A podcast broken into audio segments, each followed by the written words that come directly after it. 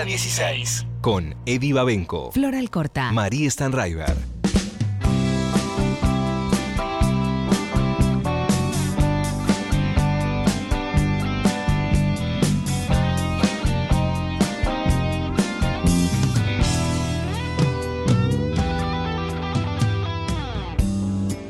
Ella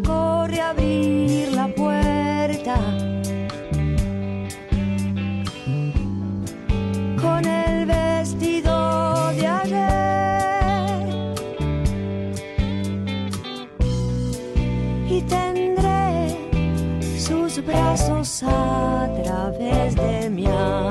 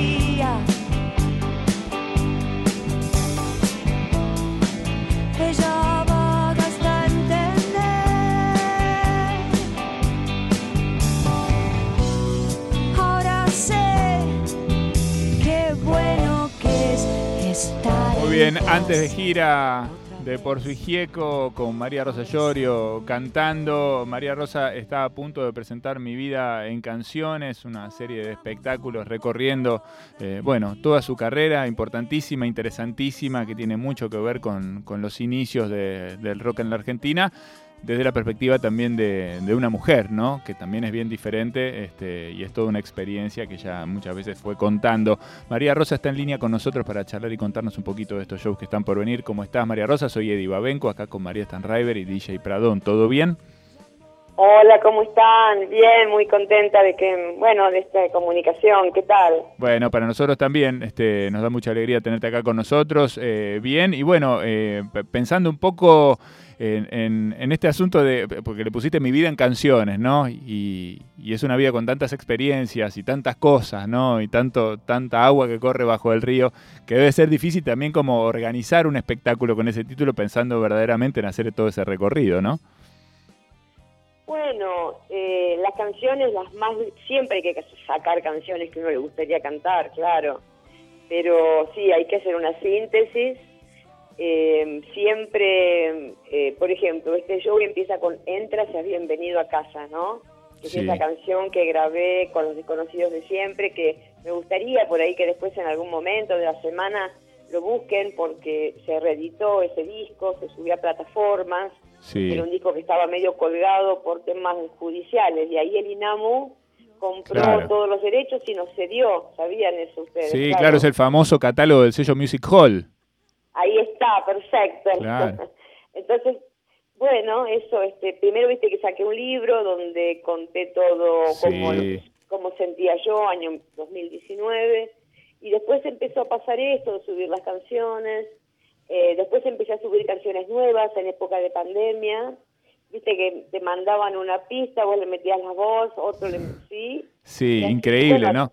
Como a mí me encanta eso de, de los músicos, nosotros hablamos mucho con los músicos, las músicas de, de la Argentina Claro. y cómo incluso, digamos, frente a la adversidad, ¿no? De, de encontrarse aislados, aisladas en, en el contexto de, de la pandemia para hacer música que es tan importante y tan necesario congeniar, estar, ¿no? Compartir. eh, bueno, la tecnología permitió en este caso que, que se pudieran seguir haciendo cosas, ¿no? Incluso algunas cosas que aparecieron son muy, muy interesantes Cierto. y cambiaron un poco también eh, la dinámica, Sí. el sonido de algunas bandas. Sí, el futuro, muy seguro. Sí, es como que vimos que hay algunas cosas que podemos hacerlas sin estar contaminando el mundo, podríamos agregar, si estamos así muy poéticos en este atardecer. Sí. Pero viste, como que cada uno en su casa pues, se logran también cosas, ¿no? Antes los estudios eran como departamentos de, de 10 habitaciones, Eddie. ¿Vos Sí. te das cuenta? Por ejemplo, el estudio Ion o el estudio de, de, de Hall mismo, o Fonalex, eran, ¿estás ahí? Sí, estoy acá, te estoy escuchando y siguiendo Ah, lo que contás. Porque se sí. prendió una luz en el teléfono. No, sigo.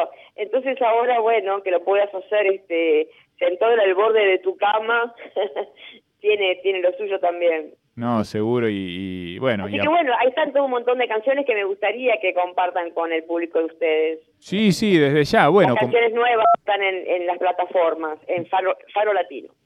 Faro Latino se llama la... No te entendí eso.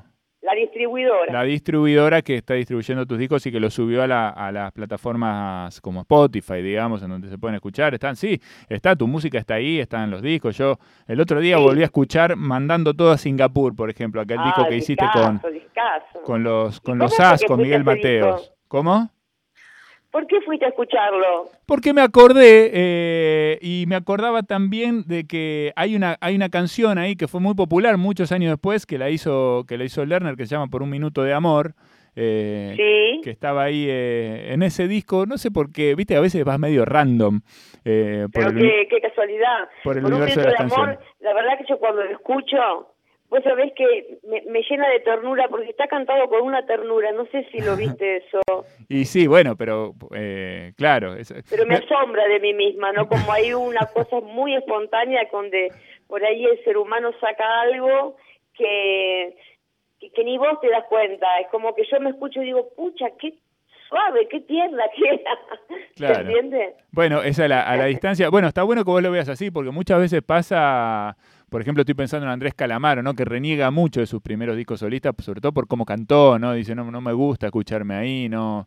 Me pasa algo que no, no estaba listo, dice, estaba, estaba inmaduro todavía para hacer eso y lo hice igual. No, yo digo lo mismo, yo, yo también digo lo mismo, pero eh, entiendo lo que dice y nos, nos cuesta mucho escuchar nuestra propia música, pero eh, justamente ahora a través de la reedición no me quedó otra que escuchar porque se colaba, ¿viste? Sí. Y, y me empecé a animar y dije, no, vamos a escuchar, vamos a escuchar todos estos dos discos que son eh, con los ojos cerrados y mandando todo a Singapur, ¿viste? Los que subieron. Entonces me lo voy a bancar y realmente encontré cosas de una intérprete muy natural, quiere decir que yo ya venía con una info, ¿sí? Muy natural que se fue gestando a través de los años, de estar con Charlie, después con los desconocidos de siempre, por su hieco, las grabaciones de los discos solistas me fraguaron en una en una cantante que realmente a veces digo, no, bien, Llorio, vamos. Lo que sí se nota a veces la falta de un productor de voces, Sí. ¿me entiendes? Sí.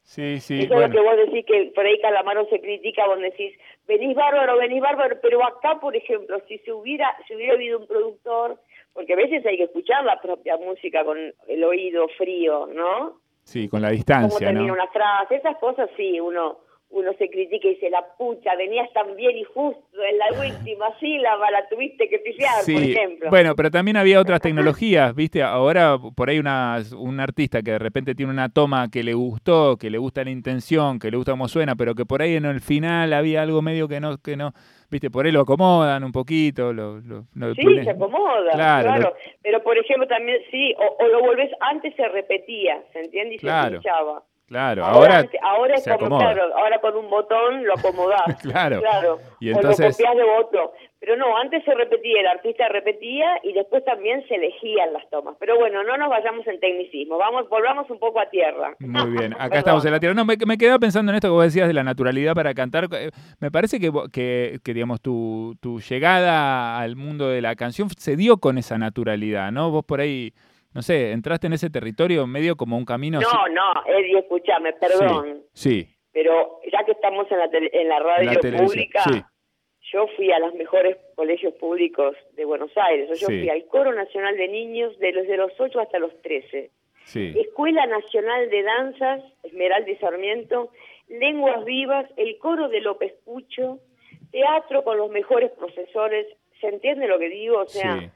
Ahí después lo conozco a Charlie y todo eso que había estudiado, estudiado de una manera espontánea porque me gustaba, porque tenía ahí eso, e- esa, esa, esa fusión hizo que yo realmente lo único que tenía que hacer era planear lo que yo había estudiado desde los ocho años. Estaba ahí. Te lo juro que fue así. Sí, sí, sí, no, yo te, te creo.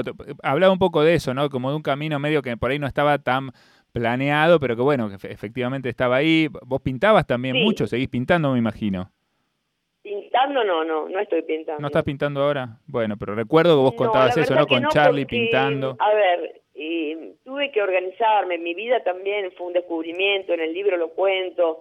Yo también tuve problemas químicos, por supuesto, como toda nuestra generación, no toda, perdón.